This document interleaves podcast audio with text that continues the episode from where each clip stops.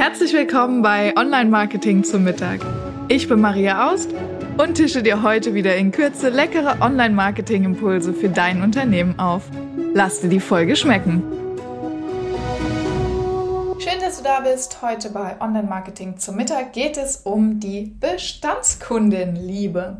Warum es sinnvoll ist, regelmäßig über Online-Kanäle mit den eigenen Bestandskunden in Kontakt zu bleiben, das will ich heute mit dir ähm, bei diesem Mittagessen auseinandernehmen. Und vielleicht erstmal grundsätzlich, es gibt Bestandskunden und Neukunden, das ist, glaube ich, jedem klar. Aber warum ist es so wichtig, den Bestandskunden ähm, regelmäßig in Kontakt zu bleiben? Es ist statistisch erwiesen und das kennt ihr bestimmt auch aus eurem Arbeitsalltag. Es ist viel günstiger und leichter, einem Bestandskunden etwas zu verkaufen, als äh, einen Neukunden zu gewinnen. Denn der ganze vordere Teil Akquise fällt weg. Ja, ähm, man muss nicht lange pitchen, kennenlernen, Vertrauen aufbauen, sondern man kennt sich schon, man weiß, wie der andere tickt, man weiß genau, was der andere für Besonderheiten hat und äh, kann darauf direkt schon eingehen. Und das können so profane Sachen sein, wie du kennst den richtigen Ansprechpartner im Unternehmen. Äh, du weißt, wer die Entscheidung fällt im Unternehmen. Du weißt, wie die ihr Angebot vielleicht aufbereitet haben müssen. Und natürlich, du hast ja schon mal etwas verkauft, deshalb ist es ja ein dein Bestandskunde. Ähm, das heißt auch, du weißt schon, was die für ein Produkt von dir haben und was die brauchen im Moment von dir und was die zusätzlich brauchen könnten. Denn das ist oft eine Gedankenfalle, die ähm, es gibt, in die du jetzt nicht mehr reintappst. Wir denken nämlich oft, weil wir jeden Tag mit unseren Produkten zu tun haben, dass unsere Kunden all diese Produkte auch kennen. Fakt ist aber, dass der Kunde dich nur mit dem Produkt kennt, das er schon gekauft hat oder mit der Dienstleistung. Wenn du zum Beispiel ein Coach bist und, ähm, keine Ahnung, Führungskräfte-Coaching machst zum Beispiel, ähm, dann kennt er dich, hat er vielleicht bei dir ein Führungskräfte-Coaching gekauft und kennt dich darüber. Wenn du gleichzeitig vielleicht noch eine Stärkenanalyse machst und das jetzt aber nicht in einem Führungskräfte-Coaching verkauft hast, dann weiß er nicht, dass du das auch tust. Woher soll er es auch wissen? Weil der hat dich in der Schublade Führungskräfte-Coach und nicht in der Schublade Stärkenprofil. Vielleicht ist das Stärkenprofil für ihn aber ja trotzdem sinnvoll und wichtig. So, und deshalb muss er darüber informiert werden.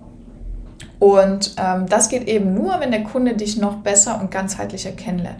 Bei uns ist es auch so, äh, die meisten Kunden kennen uns über das Thema Webseite. Es gibt aber immer noch periphere Produkte, sowas wie wir bieten noch Newsletter an oder Podcast oder Blog, ähm, helfen bei Suchmaschinenoptimierung und so weiter und so fort. Und das muss man eben den Kunden regelmäßig erzählen. Und wie geht es jetzt? Es gibt verschiedene Wege, ganz klassisch das regelmäßige persönliche Treffen ist, glaube ich, so ein bisschen vor 2020. Obwohl neulich war bei mir persönlich ein Kunde, da habe ich mich total gefreut, dass jemand im Büro war. Ähm, dann das Thema Telefon. Das ist zum Beispiel ein Weg, den ich auch äh, sehr, sehr gerne mag, bei ähm, guten Bestandskunden einfach ähm, mal einen Wie geht's dir Anruf zu machen. Also zu sagen, hey, ich will wirklich mal hören, wie es dir geht, was läuft bei dir, was hat sich verändert. Denn manchmal ist es so, dass der Kunde äh, die Veränderung im Unternehmen nicht mit deinem Produkt in Verbindung bringt, du aber das in Verbindung bringen kannst. Also ich gebe dir mal ein Beispiel.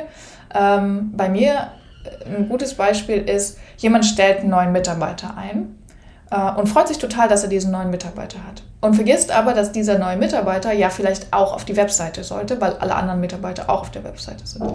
Ähm, dann kann man da eben kurz drüber sprechen, sagen, hey, das ist doch cool, dann lass doch von dem auch ein Foto machen. Ist ja auch wertschätzend für den Mitarbeiter, wenn der neue Mitarbeiter, wie alle anderen, auch auf die Webseite kommt. So, das ist mal so ein Beispiel, ja.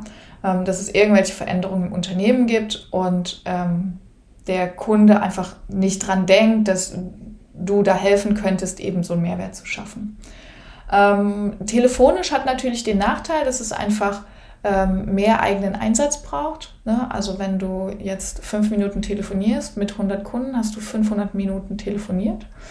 Ähm, das ist ein ganzer Arbeitstag ohne Pause, versteht sich. Ähm, das müsste man jetzt, äh, das ist lange, aber natürlich ist der Impact hoch, also der persönliche Kontakt ist ja immer der, der beste. Äh, jetzt kann man aber zum Beispiel aufteilen und sagen, okay, telefonisch habe ich vielleicht eine Handvoll Kunden, mit denen ich wirklich guten Kontakt habe und wo ich vielleicht eine gewisse Größe oder eine gewisse Branche, die mir einfach gut gefällt.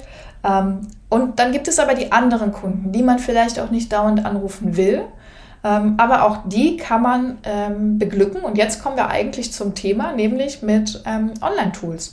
Und ein klassisches Tool, was sich sehr, sehr gut anbietet, ist äh, der Newsletter. Äh, da hat man wirklich eine gute Möglichkeit, mit dem Kunden in Kontakt zu sein.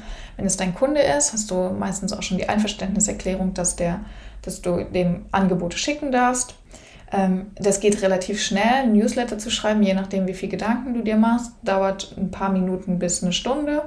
Es hat, kann einen großen Mehrwert haben für den Kunden. Es kommt natürlich darauf an, wie du den Newsletter aufbereitest. Ich höre ganz oft, ja, ich will ja meinen Kunden nicht dauernd mit Werbung vollmüllen. Wenn du deinen Kunden mit Werbung vollmüllst, machst du das falsch. Ähm, so ein Newsletter soll den Sinn und Zweck haben, Nutzen zu stiften und deinen Kunden vielleicht auf eine neue Idee zu bringen, ihnen Inspiration zu geben. Ähm, Beispiel Nutzen stiften. Ähm, du, ich hatte jetzt letztens einen Newsletter geschrieben zum Thema Digitalisierungsförderung. Viele Leute wissen nicht, dass man das Thema Webseite und Online-Marketing digital fördern kann. So, habe ich meinen Bestandskunden einfach eine Info geschickt. Da ist es der Förderhersteller oder das ist der Förderer. Das und das sind die Rahmenbedingungen. Vielleicht ist es spannend für dich. Falls ja, melde dich. So. Und ähm, gleichzeitig ist es noch äh, so, dass wir ganz oft in unserer Branchenbubble sind. Also wir glauben, dass alles, was wir aus, unserem, aus unserer Branche wissen, unsere Kunden auch wissen. Fakt ist aber, das ist definitiv nicht der Fall, weil sich unsere Kunden uns ja als Experten dazu kaufen, damit sie das nicht wissen müssen. Ja? Ähm, vielleicht gibt es in deiner Branche neue gesetzliche Regelungen, vielleicht ähm, gibt es eine große Innovation Vielleicht hat sich irgendwas auf dem Markt getan. Und es ist total hilfreich, wenn du deinen Kunden darüber informierst. Und bei uns ist das jetzt zum Beispiel gerade das Thema Google Fonds Abmahnwelle. Damit beschäftigt man sich jetzt nicht zwingend, wenn man nicht im Webseitenbereich unterwegs ist. Es kann aber trotzdem eine Gefahr sein. Deshalb ist es ein Mehrwert, wenn ich meinen Kunden darüber informiere und sage, hey, das gibt es gerade guck mal, wenn du eine Webseite von uns hast, die in den letzten x Jahren gemacht wurde, kannst du sicher sein, dass es kein Thema für dich ist. Äh, wenn du eine ältere Webseite hast oder die Seite nicht von uns ist, dann schau doch hier mal nach, dann könnte es sein, dass das für dich ein Thema ist. Und so haben wir eine Gefahr abgewendet und das ist ja gut für unsere Kunden.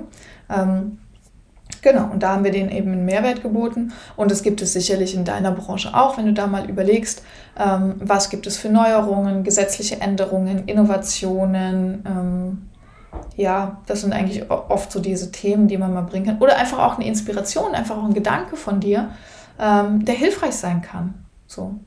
Und natürlich bietest du Mehrwert, aber natürlich ist auch immer ein Upsell dabei. Also du kannst in jedem Newsletter auch sagen, hey, guck mal, ich habe hier eine neue Podcast-Folge, schau mal, es gibt hier noch ähm, ein Angebot, ich mache auch, weiß ich nicht, bei uns zum Beispiel Website-Miete oder ich mache auch ähm, SEO oder, oder, oder.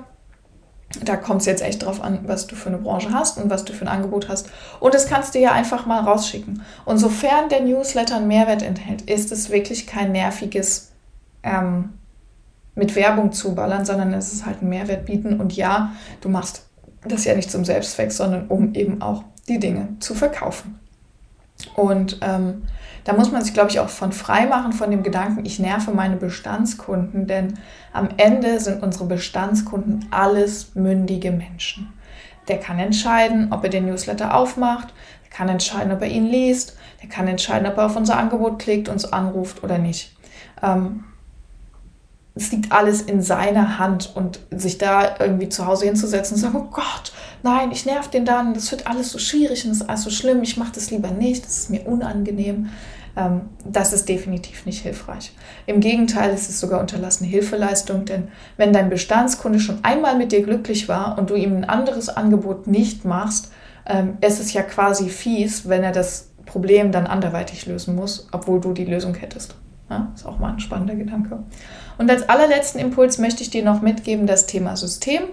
Ähm, klar kannst du einfach über Outlook die Leute anschreiben, aber es gibt heutzutage wirklich sehr gute CRM- und Newsletter-Systeme, wo du das richtig gut ähm, machen kannst, die Newsletter auch schön aufbereiten kannst und es auch schneller geht, weil du Vorlagen benutzen kannst ähm, und der Versand auch sicherer funktioniert. Also du ähm, landest wahrscheinlich weniger im Spam, wenn es einmal gut eingerichtet ist. Und ähm, was auch oft passiert, was du da verhindern kannst, ist, ähm, du kriegst einen Neukunden, bist mit dem viel in Kontakt, hast den so auf dem Schirm und irgendwann ist das Projekt oder das Angebot beendet und dann ist der so ein bisschen vergessen. Da gibt es halt Wege, wie man diese Kunden direkt auch vom CRM in den Newsletter bekommt oder man macht das halt händisch. Ähm, aber das ist wichtig, daran zu denken, Bestandskunden auch in den Newsletter zu überführen und dann regelmäßig eben zu informieren. Das ist, glaube ich, ganz wichtig, da den Bestandskunden ein bisschen ähm, Liebe entgegenzubringen, sozusagen. Äh, und dazu kann man die Technik sehr gut nutzen. Und da braucht man auch keine Angst vor der Technik zu haben. Die sind heute wirklich so gut, dass man die auch als Laie gut nutzen kann. Genau, das war es heute zum Thema Bestandskundenliebe über Online-Marketing-Kanäle. Äh, ich bin gespannt, äh, was du darüber denkst und freue mich natürlich immer über dein Feedback. Ich freue mich auch, wenn du mir eine Bewertung auf iTunes und Spotify dalässt. Und natürlich ähm, können wir gerne in den Austausch gehen über info at webseitenhelden.com oder über LinkedIn. Auch da können wir uns gern vernetzen. Ich freue mich von dir zu hören. Bis ganz bald, deine Maria.